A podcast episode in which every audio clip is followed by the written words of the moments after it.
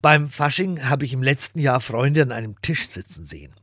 Sie hatten sich ganz einfache Papiermasken vor die obere Gesichtshälfte gebunden, auf denen ein Allerweltsgesicht abgebildet war.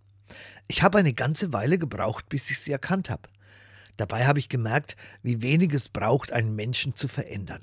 Sicher, das war nur äußerlich, aber geht uns das mit dem inneren Menschen nicht manchmal ähnlich? Da genügt ja oft ganz wenig, um einen unkenntlich zu machen. Manchmal reicht ein Bier zu viel und man erkennt den Freund nicht mehr. Manchmal braucht einer nur ins Ausland zu fahren und schon wird er zum hässlichen Deutschen. Und manchmal braucht einer bloß die falschen Freunde und schon wird aus dem freundlichen Familienvater ein unerträglicher Macho. Freilich, umgekehrt geht's auch. Dass einer, weil er einen trifft, der ihn mag, plötzlich freundlich wird. Und dass ich, weil mich einer freundlich in die Autoschlange winkt, selber plötzlich zu einem freundlichen und geduldigen Autofahrer werde. Es ist gut, dass das Gute auch ansteckt. Es muss nur einer damit anfangen. Sie vielleicht?